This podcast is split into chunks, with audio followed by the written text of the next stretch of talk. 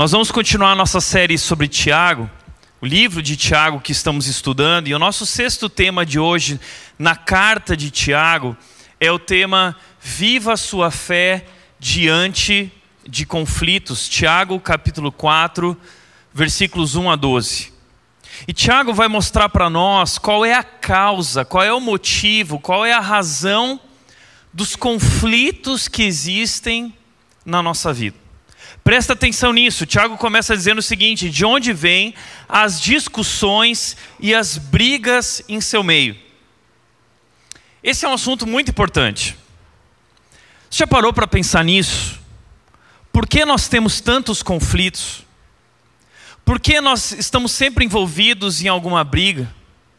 Por que nós temos sempre tantas discussões? Já parou para pensar um pouco mais profundamente nesse assunto? Essa é a reflexão que Tiago nos traz.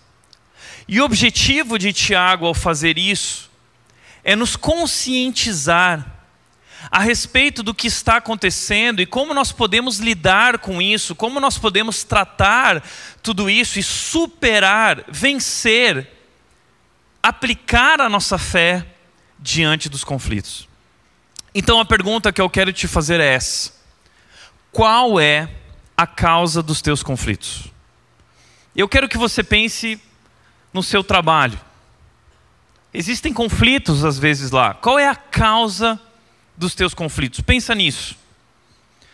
Talvez na sua relação familiar com os parentes, os pais, os filhos, o casamento. Qual é a causa dos conflitos no teu casamento?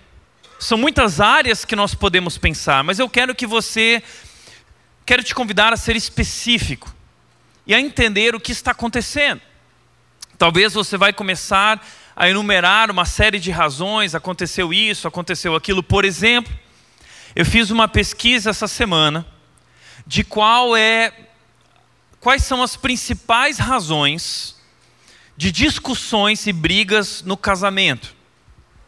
E eu descobri o seguinte: em número um, uh, na internet, uma pesquisa básica, você vai descobrir que a razão número um pelas quais os casais mais brigam são questões relacionadas à comunicação, a falta de compreensão. Nós estamos sempre prontos para falar, mas não estamos prontos para ouvir, para compreender. Nós nos iramos, e nós, muitas vezes, é, estamos na discussão e sabemos que estamos errados, mas nós não queremos dar o braço a torcer e a gente dá um jeito de ferir a pessoa à mesma altura, a gente fala qualquer coisa porque simplesmente nós não queremos perder a discussão. Nós temos muitos problemas de comunicação. Eu disse algo, você entendeu algo completamente diferente, já percebeu isso? Não, não foi isso que eu quis dizer. E nós temos muita dificuldade em nos comunicar. Agora, você vai descobrir também que muitos dos nossos conflitos, segundo a internet, segundo os psicólogos, estão relacionados também a dinheiro. A maneira como eu uso o cartão de crédito, as despesas. Esse mês nós passamos dos nossos limites, isso gera crises, a maneira, as compras que eu faço, eu não pedi permissão, a, a nossa conta não é conjunta e existe essa crise no casamento pela maneira como um usa o dinheiro, o outro não sabe quanto dinheiro tem, quanto dinheiro não tem, muitas vezes dívidas que assolam a família, problemas relacionados a dinheiro ainda. Uma pesquisa na internet vai dizer que muitos dos nossos conflitos no casamento estão relacionados a tarefas domésticas. Porque uh, o marido chegou em casa, sentou no sofá, ligou a televisão, a esposa passou o dia trabalhando nas tarefas e o marido não quer ajudar com as tarefas de casa, ou o contrário, seja como for. Muitas vezes nossos conflitos estão relacionados a questões do nosso lar, as tarefas domésticas. Agora eu quero te convidar hoje a ir mais profundamente a compreender as raízes verdadeiras dos nossos conflitos, sejam eles no lar e no casamento ou qualquer outro ambiente. E o que eu gostaria de te propor, que é o que Tiago vai nos propor hoje, é que conflitos não são desencadeados por fatores externos, mas sim por questões do coração. O que Tiago vai explicar para nós hoje, no texto que nós vamos aqui aprender, é que os conflitos na nossa vida não são desencadeados por fatores externos. A verdadeira razão dos teus conflitos não são as tarefas domésticas, não é a maneira como você usa o dinheiro, não são falhas de comunicação. A verdadeira natureza dos nossos conflitos está relacionada a questões do nosso coração. E o grande problema do nosso coração, que Tiago vai nos mostrar nesse texto, é o orgulho. E eu quero te convidar a entender uma coisa: o orgulho é o grande pecado da sua vida. O orgulho é o grande pecado da sua vida. E ele alimenta todos os outros pecados. Você já parou para pensar nisso? Todos, ouve o que eu estou dizendo, todos os nossos pecados estão relacionados a um grande pecado que se chama orgulho. É do orgulho que partem todos os nossos pecados, e veja, todos nós somos orgulhosos. É o que a Bíblia diz. Todos nós somos orgulhosos. E eu já conheci pessoas que tinham crise de baixa autoestima e elas diziam: Tiago, não, eu não tenho problema com orgulho, o meu problema é o contrário, eu não tenho orgulho, eu preciso de mais orgulho. Não.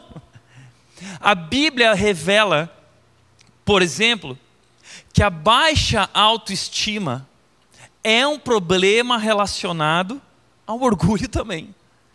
Todos os nossos problemas, o grande pecado da nossa vida, a raiz do nosso pecado é o orgulho. Mas como se evidencia esse orgulho? É isso que eu quero te mostrar, é isso que Tiago vai nos revelar. Veja, Tiago vai nos mostrar duas coisas hoje. Primeiro é a causa dos nossos conflitos e depois ele vai mostrar a cura dos nossos conflitos. Qual é a causa dos nossos conflitos? Para Tiago, a causa é uma, é o nosso orgulho. E ele diz: de onde vêm as guerras e discussões e brigas em seu meio? Ele diz: acaso não procedem dos prazeres que guerreiam dentro de vocês?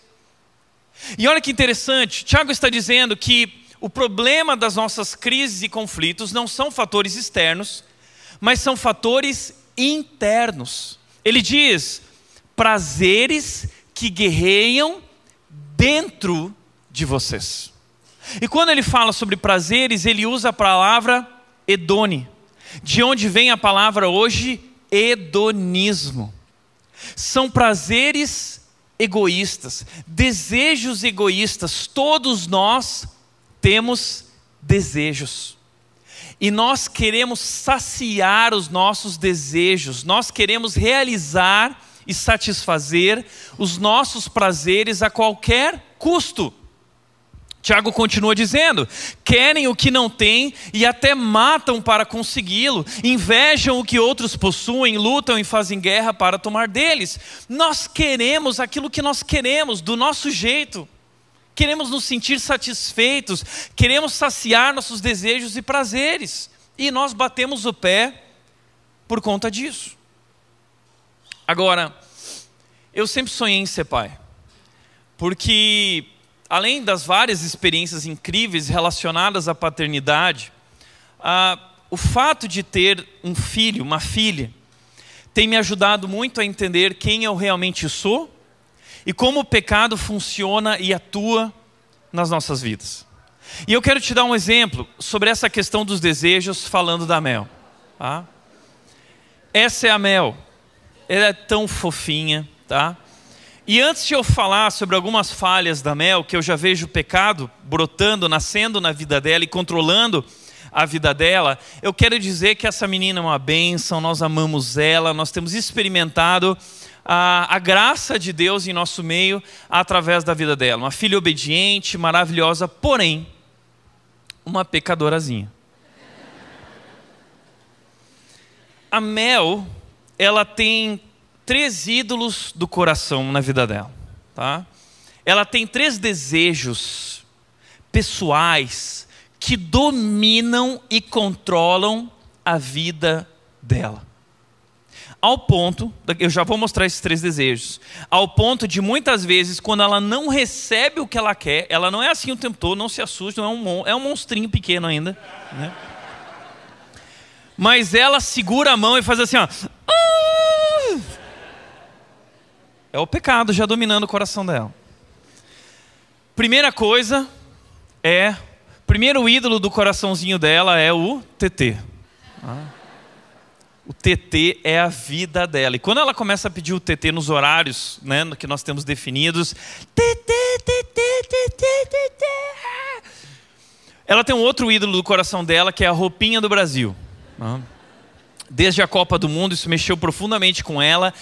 E ela tem a camiseta do Neymar. Ela é fã do Neymar. Tá? Não fale mal do Neymar na frente da Mel, ok? Ela ama a roupinha do Brasil dela e ela quer usar todos os dias. Se ela pudesse, ela viria à igreja com a roupinha do Brasil.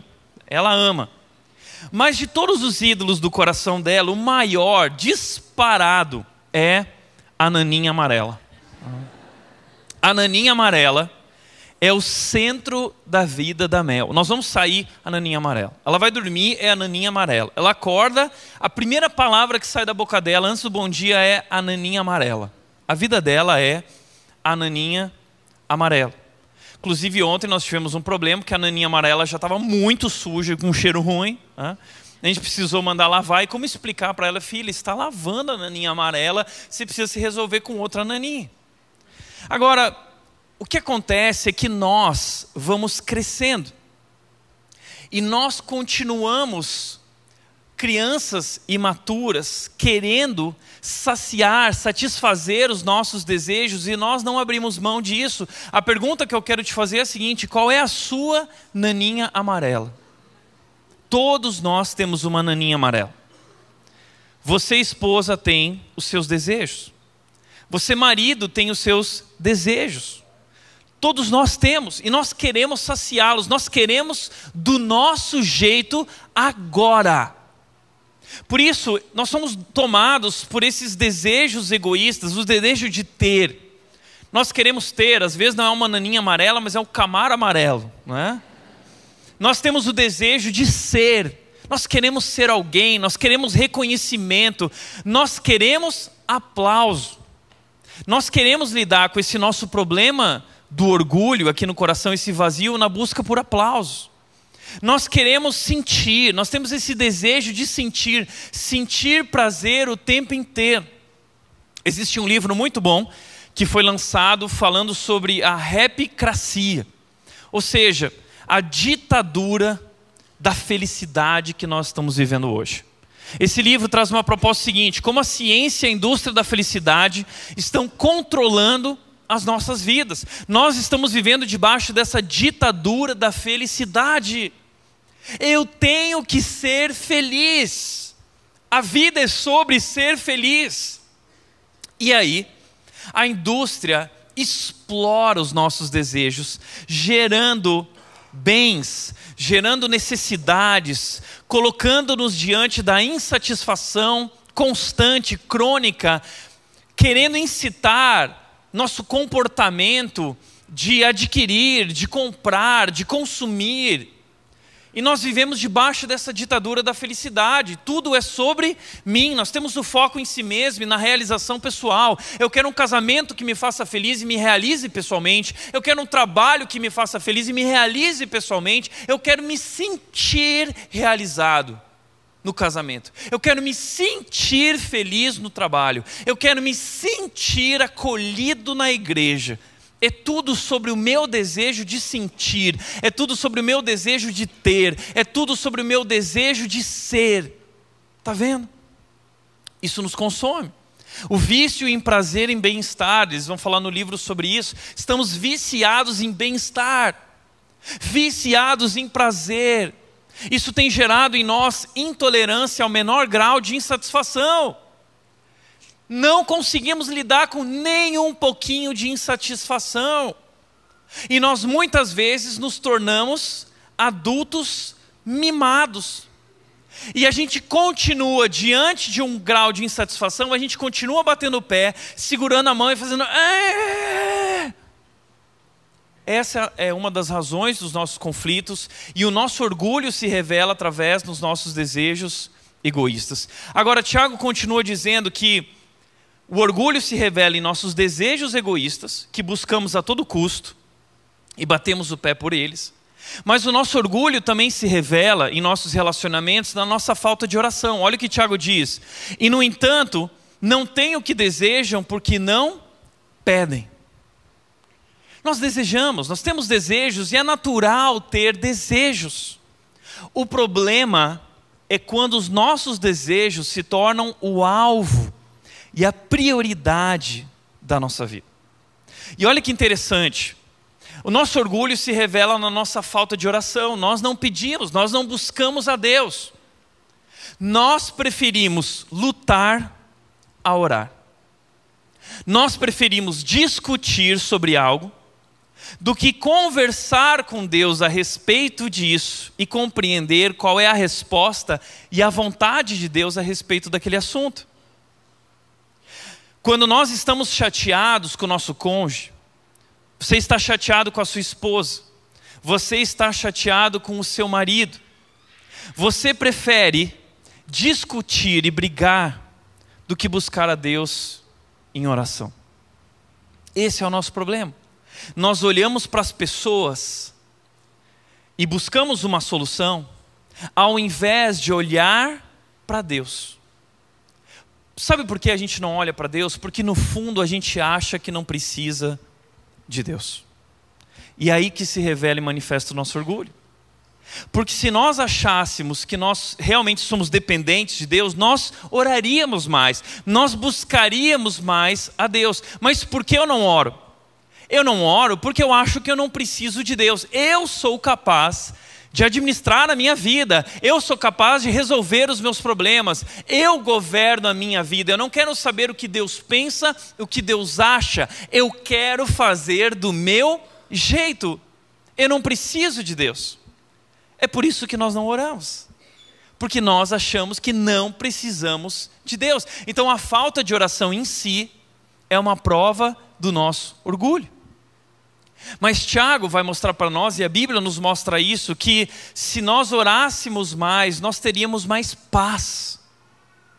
Se nós orássemos mais, nós teríamos menos preocupações. Se nós orássemos mais, nós teríamos menos discussões. Quanto mais tempo eu dedico a Deus, menos tempo eu desperdiço em conflitos. Quanto mais tempo eu me dedico à minha relação com Deus, mais fácil se torna a minha relação com os outros. Mas nós preferimos lutar a orar. E nós preferimos, olha que interessante, tem uma música do Frank Sinatra que fala sobre isso. Se chama My Way. Frank Sinatra era incrível, eu amava essa música do Frank Sinatra, tanto que eu tocava ela no piano, My Way. Mas eu não sei se você já parou para pensar na letra dessa música. Ela é extremamente diabólica, tá? Mas ela representa muito bem a nossa mentalidade, a mentalidade humana. Olha o que diz a, a, música, uma parte dela. E agora o fim está próximo, então eu encaro o último ato. Meu amigo, vou falar claramente. Eu vou expor o meu caso do qual eu estou certo. Eu estou certo. E ele diz: Eu vivi uma vida completa, eu viajei por toda e qualquer estrada, e mais, muito mais que isso. I did it, it my way. Eu fiz isso do meu jeito. Eu fiz isso do meu jeito. E ele continua dizendo: Pois o que é um homem, o que ele tem, senão a si mesmo? O que um homem tem, senão a si mesmo? Cada um de nós só tem a si mesmo. Essa é a visão da música. Então, não tem nada para dizer, se não a si mesmo, então não tem nada. Para dizer as coisas que ele sente de verdade, não as palavras de alguém que se ajoelha, as lembranças mostram, eu tomei alguns golpes, mas eu fiz isso do meu jeito. My way significa do meu jeito. Eu fiz, eu vivi a vida do meu jeito. Eu busquei o que eu queria do meu jeito. É tudo sobre o meu jeito. É por isso que nós não oramos. Porque eu quero do meu jeito. Agora, nós estamos desperdiçando a oportunidade de ter tudo que nós precisamos suprido em Cristo. Veja o que diz Filipenses 4,19: Esse mesmo Deus que cuida de mim lhe suprirá todas as suas necessidades. Uau! O homem não tem só a si mesmo. Nós temos um Deus Criador que se importa com nossas vidas, que nos ama. Paulo está dizendo: esse Deus cuida de mim. E o mesmo Deus que cuida de mim, Ele cuida de você. E Ele vai suprir todas as tuas necessidades em Cristo Jesus. Mas nós não desfrutamos disso, porque nós vivemos distantes de Deus, porque achamos, talvez não com nossa boca, mas com nossas atitudes vivemos isso e demonstramos isso, que não precisamos de Deus tudo o que precisamos. Nós acabamos de cantar aqui, né? E apesar dessa glória que tens, tu te importas comigo também. Isso me lembra uma música. Não sei quem lembra dessa música do cantor cristão, O Grande Amigo. E eu quero puxar a música junto com vocês. Eu não sei cantar, eu sou ruim de cantar. Então, os que são bons aí já estufa o peito, que quando vai cantar um cantor cristão é assim. Tem gente aqui na rede que já faz assim, ó. E começa a voz, e divide vozes, e começa aquele vibrato na voz. Então eu quero pedir ajuda dessas pessoas para a gente cantar junto. Eu vou puxar aqui, tá? A música assim. Em Jesus, amigo, temos. Mais alto. Mais chegado que um irmão ele manda que levemos tudo a Deus em oração. Oh, que paz perdemos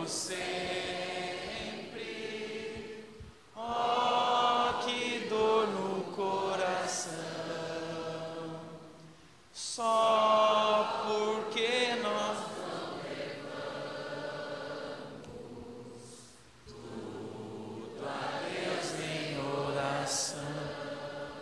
para um pouquinho. Ele, em Jesus, amigo, temos mais chegado que um irmão. Ele manda que levemos tudo a Deus em oração. Ó, oh, que paz perdemos sempre. Nós estamos perdendo paz. Estamos cheios de preocupações, cheios de discussões, estamos perdendo a paz. Oh, que dor no coração só porque não levamos tudo a Deus em oração. Por que não levamos tudo a Deus em oração? Orgulho. No fundo, nós achamos que não precisamos de Deus.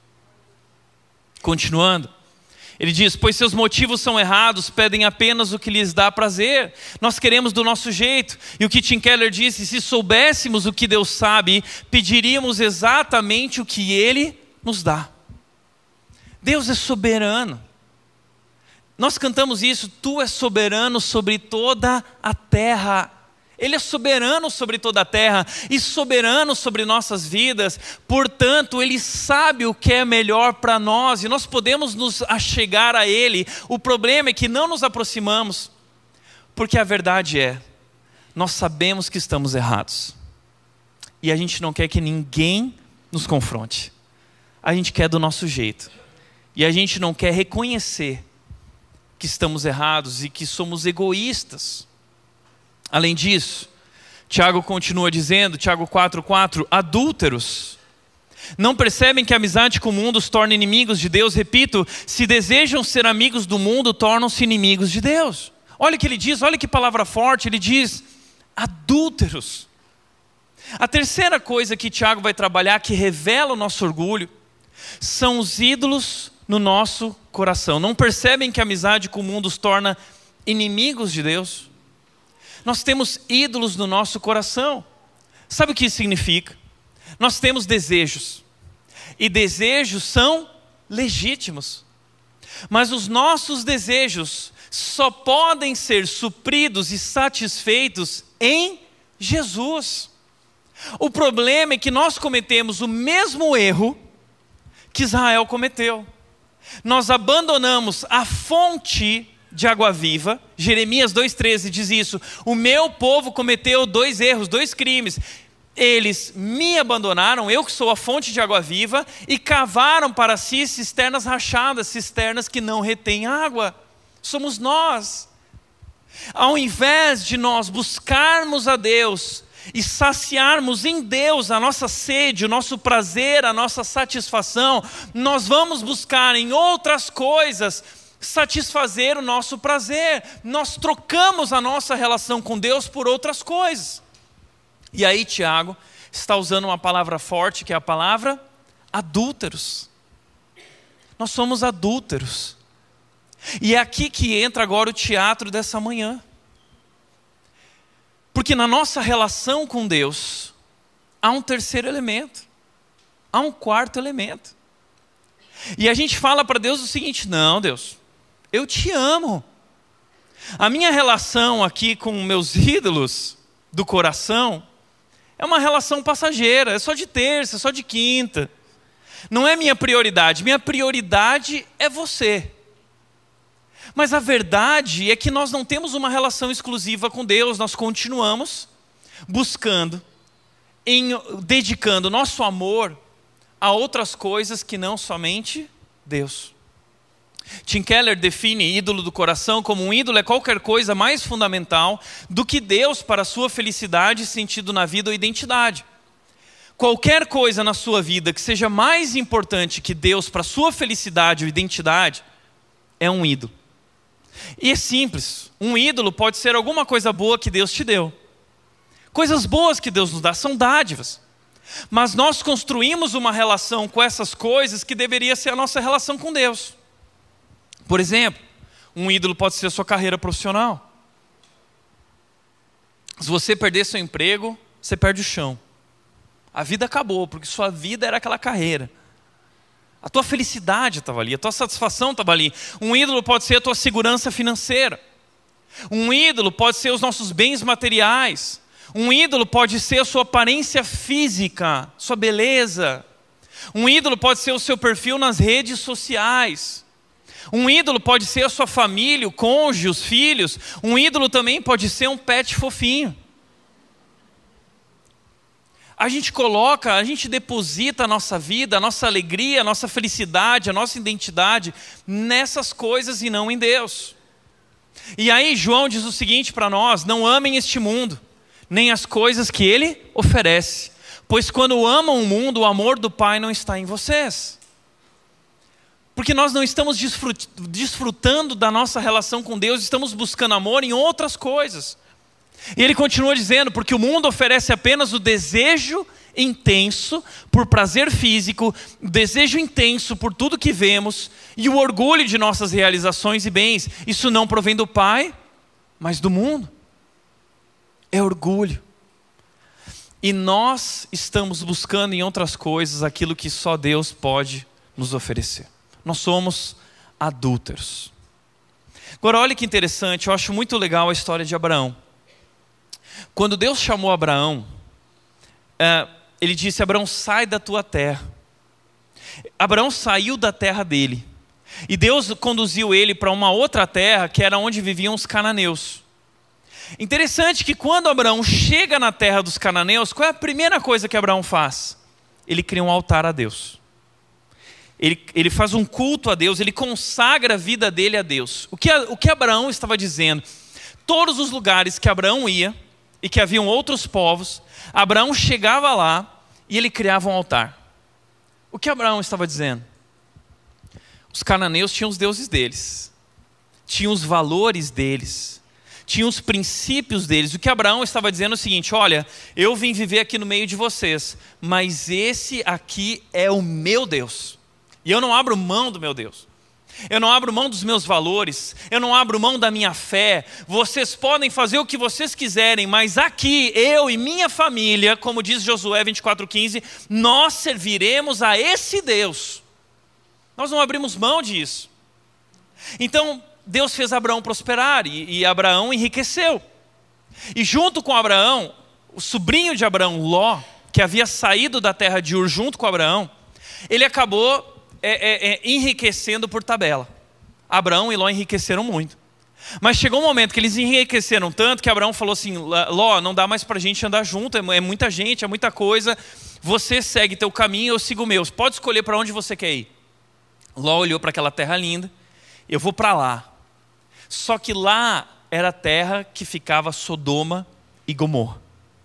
E Ló foi viver lá. Só que quando Ló chega em Sodoma e Gomorra, Ló não pratica o que Abraão praticava. Ele não cria um altar. Ele não declara: Esse é o meu Deus. O, o que acontece na vida de Ló é que Ló e a família de Ló vão assimilando a cultura e o mundo em que eles viviam. E aí um dia Deus está por aqui com Sodoma e Gomorra e ele diz a Abraão: Eu vou acabar com Sodoma e Gomorra. E aí Abraão lembra: ah, Ló está lá.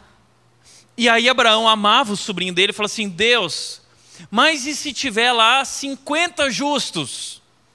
Aí Deus diz assim: Ló, 50 justos, tá bom, eu vou poupar Sodoma e Gomorra. Mas Deus, Abraão, né, é o primeiro judeu da história, né, ele começa a pechinchar com Deus. Deus, e se tiver 30? Não, 30 eu vou poupar. Mas Deus, e se tiver 10? Até chegar em um, Ló. Né? Deus disse: é o seguinte, eu vou poupar Ló. Deus envia anjos, e os anjos vão até Sodoma e Gomorra e tiram Ló e sua família pela mão, está no texto bíblico.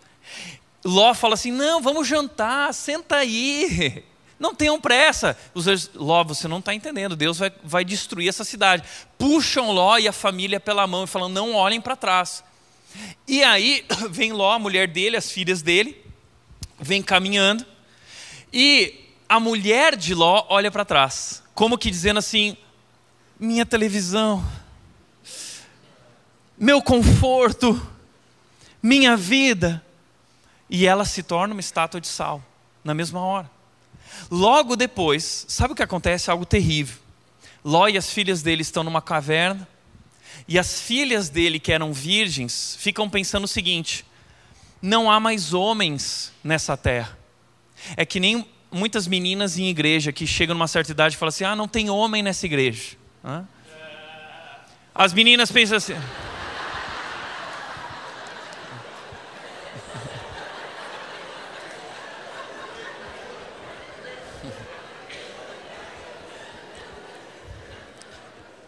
Obrigado, Flávio. Não tem homem para nossa descendência. Como nós teremos uma descendência sem homem? Sabe o que as mulheres, de, as filhas de Ló fazem? Elas embebedam o pai e têm relações com o pai. E elas têm filhos com o próprio pai.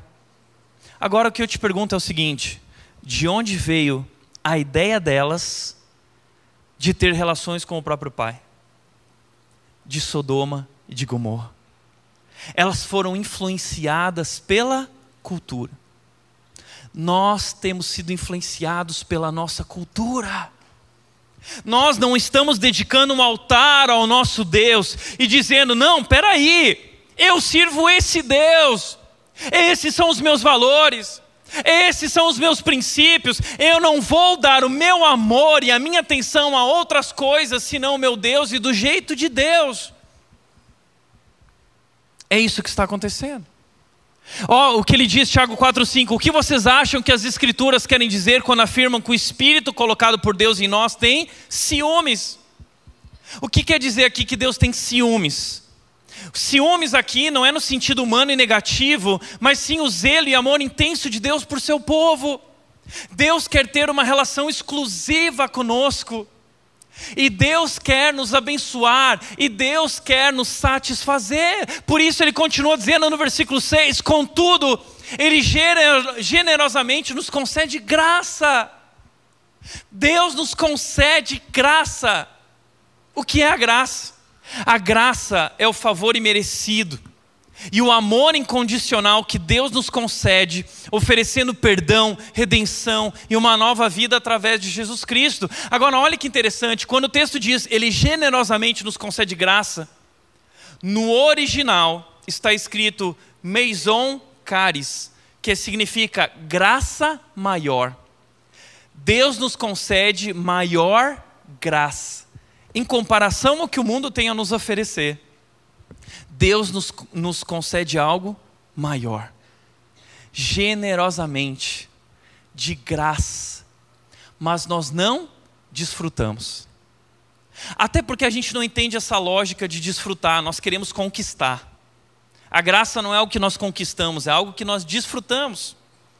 Já viveu essa experiência de tentar dar um presente para alguém e a pessoa fica tão constrangida que ela fala assim: não, não, não, não, eu vou te pagar. Não, mas não é para pagar, é um presente. Não, não, não, então semana que vem eu vou te dar. Já viu gente assim? Os adultos são assim. A gente tem muita dificuldade de ganhar um presente. Criança não é assim. A Mel, quando eu dou um presente para ela, ela vem com aquela cara assim, a hora que ela pega o presente, tchau, pai. Não é? Ela tem facilidade em receber. É por isso que o reino de Deus é das crianças, porque elas têm facilidade de receber a graça e entender o que é a graça. Deus está nos concedendo de graça tudo que nós precisamos na nossa vida, nós temos nele. E quando encontramos satisfação em Jesus, nós não precisamos de mais nada nem ninguém para nos completar. Ele nos concede tudo isso de graça tudo. O que é a graça? Essa é o poder para mudar, é o poder para viver uma nova vida. Você quer viver um novo relacionamento? Você quer viver um novo casamento? Você quer viver uma nova família, uma nova história familiar? Sabe o que você precisa? Você precisa de graça, da graça de Deus. Eu nunca esqueço, algumas vezes, Pessoas já chegaram para minha mãe e perguntaram assim: Dona Margarete, qual foi o segredo para viver essa história familiar, esse casamento, que não era perfeito, mas foi uma bênção. E a minha mãe sempre responde com o seguinte: foi pura graça. Pura graça. Deixa eu te falar uma coisa. A graça está à sua disposição. Deus nos concede generosamente uma graça maior. E a graça pode resolver teu relacionamento familiar, a graça pode resolver teu casamento. A questão é, como disse S. Lewis, somos criaturas divididas, correndo atrás de álcool, sexo, ambições, desprezando a alegria infinita que Deus nos oferece, como uma criança ignorante que prefere continuar fazendo bolinhos de areia numa favela, porque não consegue imaginar o que significa um convite para passar as férias na praia. Contentamos-nos com muito pouco, você tem se contentado com pouco. Há uma graça maior e é o que pode tratar nossos conflitos e pode resolver nosso casamento, nossa família, nos abençoar e nos fazer desfrutar de uma nova vida, aquilo que Deus planejou. Mas nós não temos essa graça, sabe por quê? Como dizem as Escrituras, Deus se opõe aos orgulhosos. O problema da nossa vida se chama orgulho. Eu não preciso de Deus, eu quero do meu jeito e eu quero agora. Portanto, ele diz: Mas concede graça aos humildes. Talvez você fale assim, Tiago, mas eu quero a graça.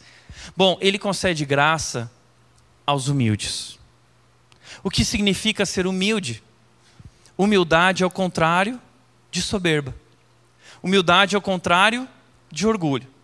Entenda, se o grande pecado da nossa vida é a soberba e o orgulho, do qual todos os outros pecados surgiram, então a, a contracultura, o caminho de salvação é o caminho da humildade.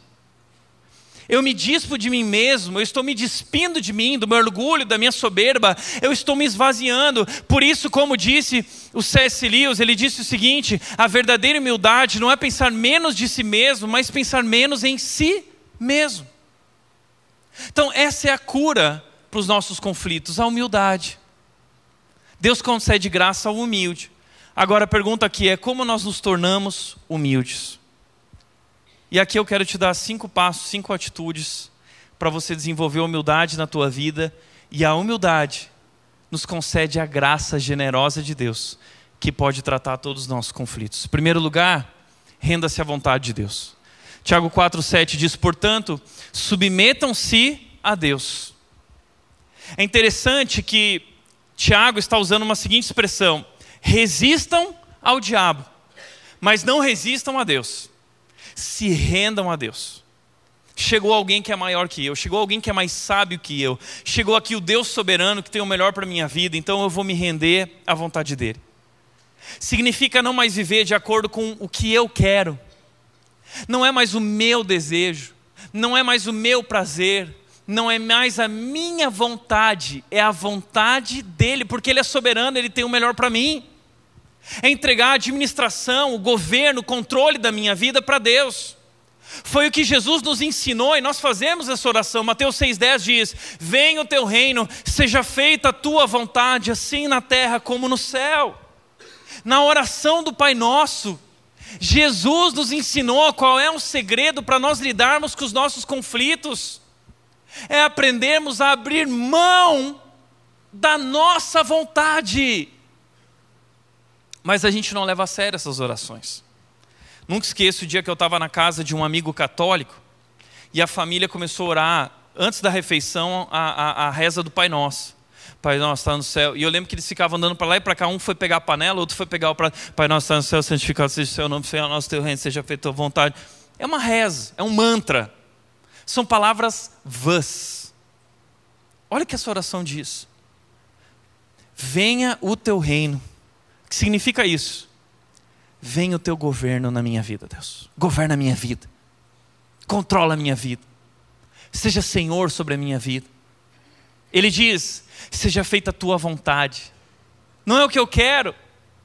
Cristo estava diante da crucificação no Getsemane e ele orou dizendo: Deus, se for possível, afasta de mim esse cálice. Ele estava diante do sofrimento iminente, mas ele disse: seja feita a tua vontade.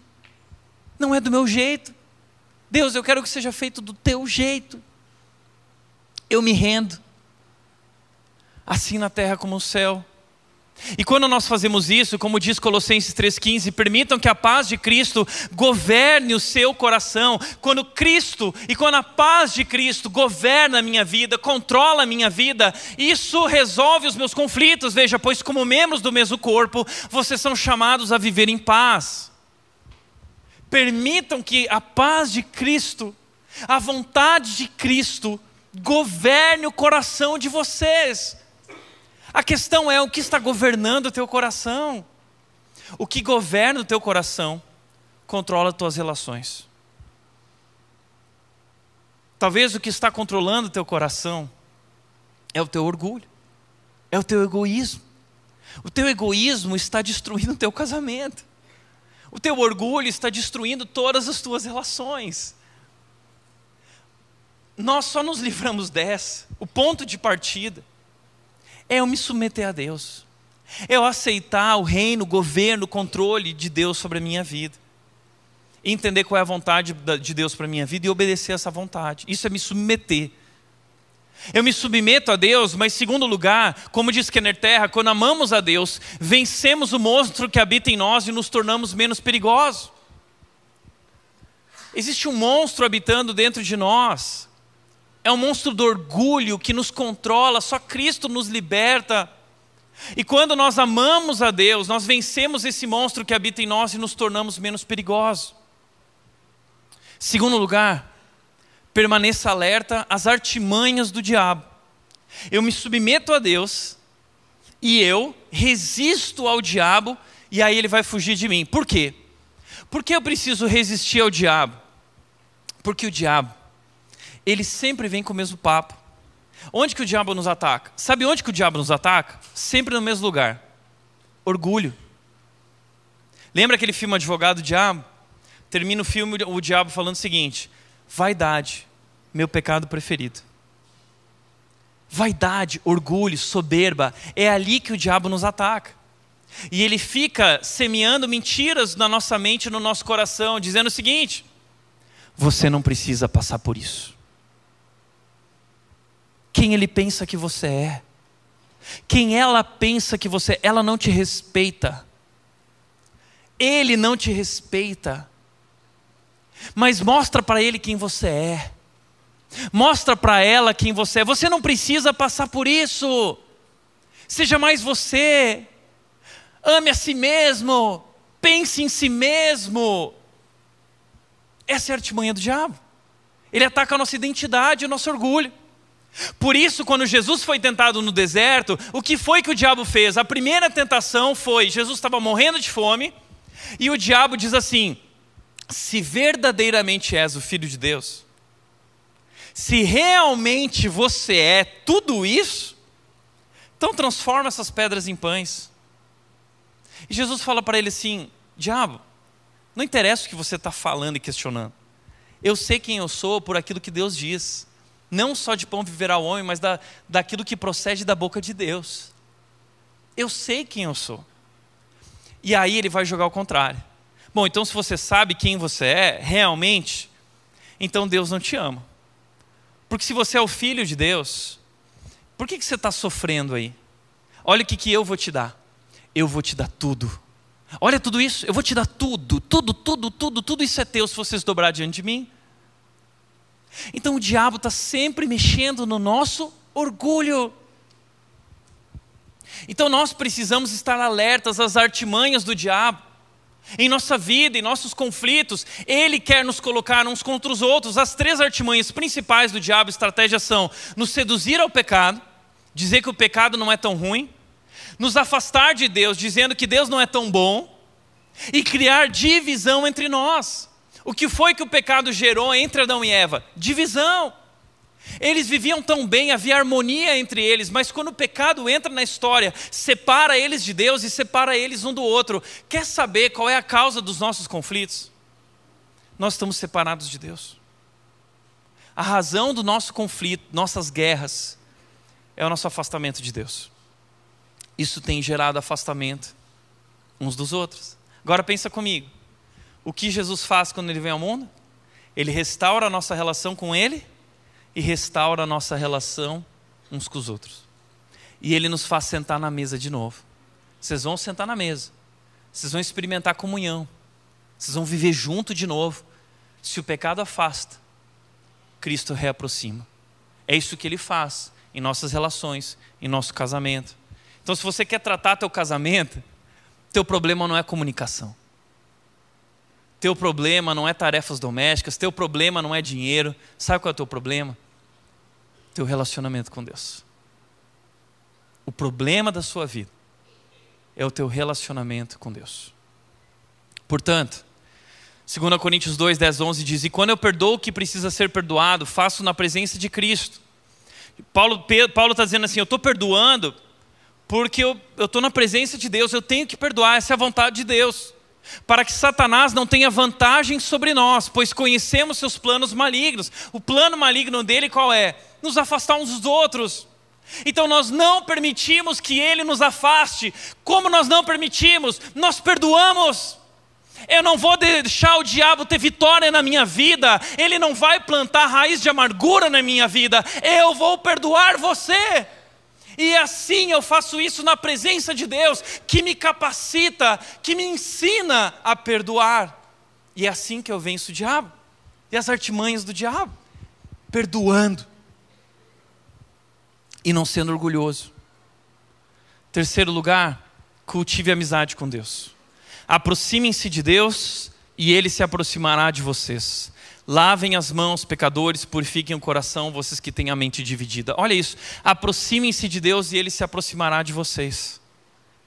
Essa parte é incrível, sabe por quê? Porque é muito diferente do Antigo Testamento.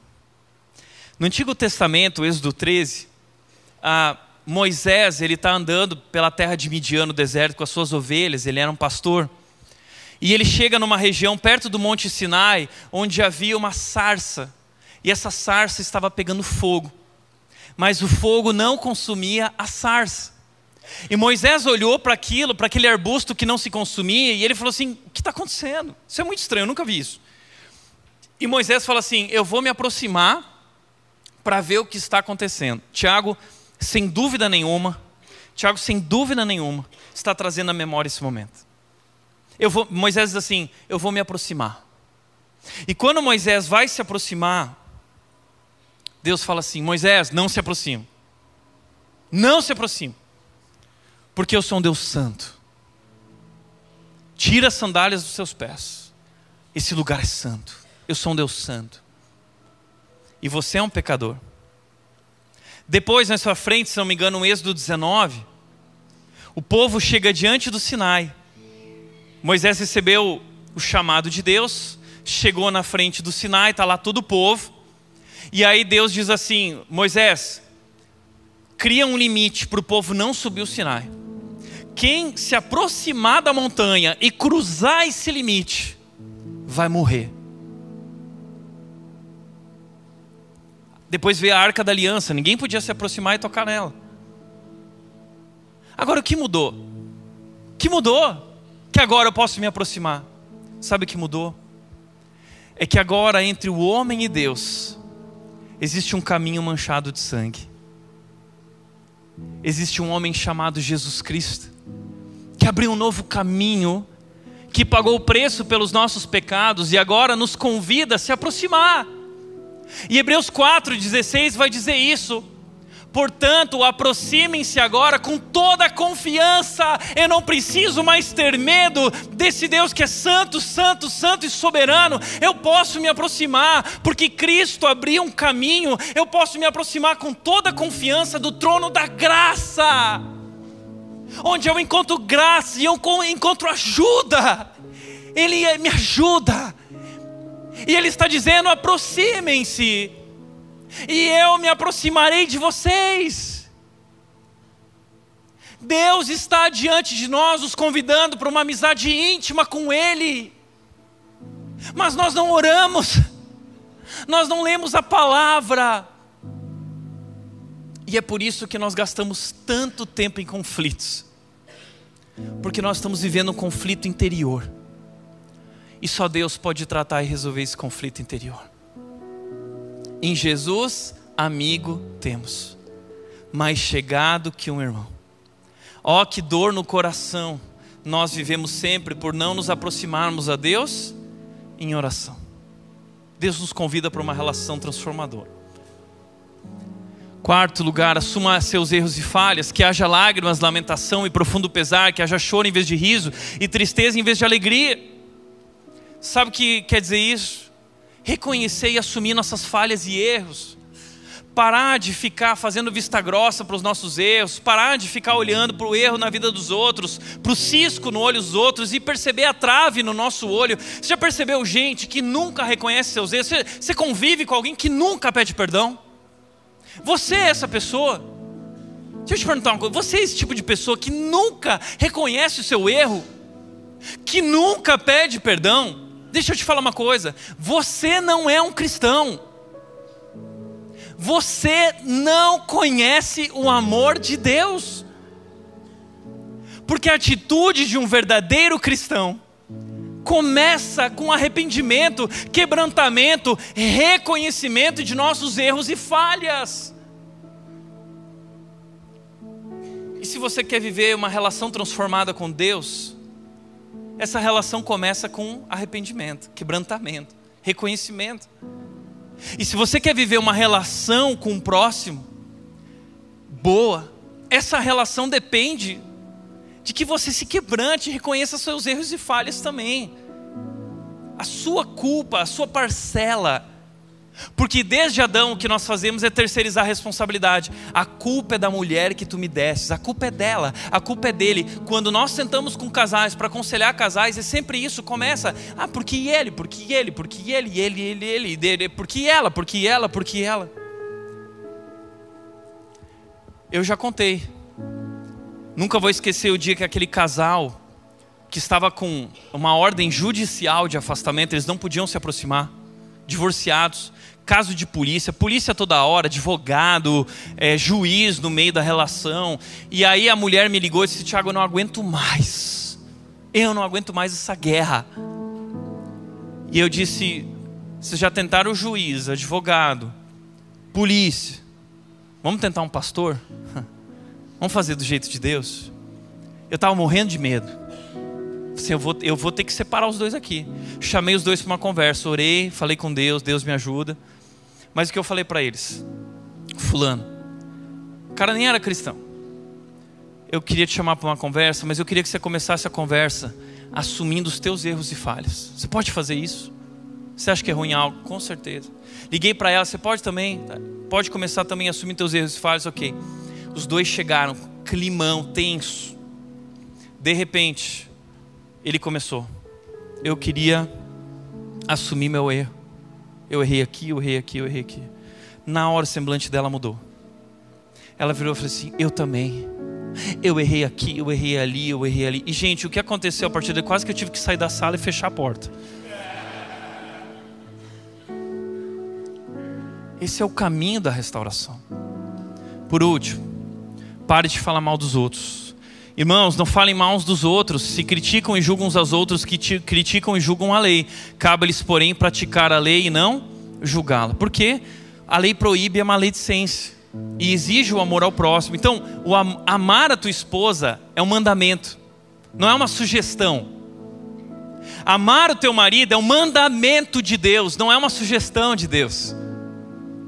Amar o teu colega de trabalho, amar os teus pais, não é uma sugestão de Deus, é um mandamento. Então para de reclamar e falar mal dele e pratique o amor, renda-se à vontade de Deus. E entenda uma coisa: a mudança nos nossos relacionamentos acontece quando eu paro de exigir a mudança do outro e eu permito que Deus opere uma mudança a partir da minha transformação. É assim. Portanto, Tiago diz: cabe nós praticar a lei, somente aquele que deu a lei é juiz e somente ele tem poder de salvar ou destruir. Portanto, que direito vocês têm de julgar o próximo? Deixa eu te falar uma coisa.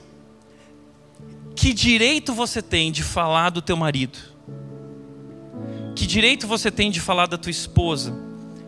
Nós podemos falar, nós devemos conversar, mas a questão é quais são, que tipo de conversa é essa? Porque se você se coloca numa posição superior, e essa é a questão de Tiago, porque eu sou melhor e ele é pior, você não entendeu a graça de Deus. Porque, como diz o Tim Keller, se sou amado devido à graça, como posso me sentir superior a alguém? Deus não te ama porque você é incrível. Deus te ama porque Jesus morreu na cruz por você. Se não, você nunca poderia se aproximar dele. Você é amado pela graça. É esse o segredo. E quando eu entendo que eu não presto e que Deus me amou mesmo assim, esse é o cerne do Evangelho. Eu aprendo que todas as minhas relações são pautadas por essa mesma atitude. Ele não merece, mas eu vou amá-lo mesmo assim. Ela não merece, mas eu vou amá-la mesmo assim porque Cristo me amou assim.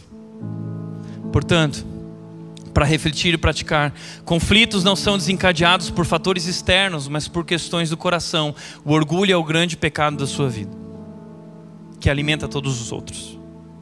Segundo, quais práticas diárias podemos adotar para fortalecer a nossa amizade com Deus e cultivar a humildade em nossa vida cotidiana? E terceiro e último, Peça perdão àqueles com quem você tem conflitos. e abre espaço para a cura e a restauração dos relacionamentos em sua vida. Eu quero terminar essa manhã fazendo um desafio. Quero te desafiar hoje, ou ainda essa semana, procurar aquela pessoa que você feriu, procurar aquela pessoa que tem sido alvo do teu orgulho e pedir perdão, tratar e abrir espaço. Deus só, a gente só abre espaço quando a gente perdoa. Enquanto você não perdoar, você não vai abrir espaço para Deus curar. A gente só abre espaço para Deus curar nossas relações quando a gente decide perdoar. Então abre espaço, perdoe e peça perdão. E Deus vai curar e vai começar a restaurar o teu relacionamento. Amém? Feche teus olhos. Pai, nós queremos te agradecer pela tua palavra que tem falado tanto conosco através dessa carta de Tiago. Nós temos sido confrontados, corrigidos. Não é nada fácil. Mas Deus, como é bom conhecer a verdade, a verdade que transforma. E nós sabemos que por mais difícil que seja ou pareça, em Cristo nós podemos viver uma nova vida, nós somos capazes de perdoar, nós somos capazes de nos tornar humildes, porque o Senhor em Cristo nos deu um novo coração, nos ajuda a viver como, nos ajuda a amar, amar como o Senhor nos amou. Essa é a nossa oração, Deus. Nós nos rendemos a Ti em nome de Jesus. Em nome de Jesus. Amém.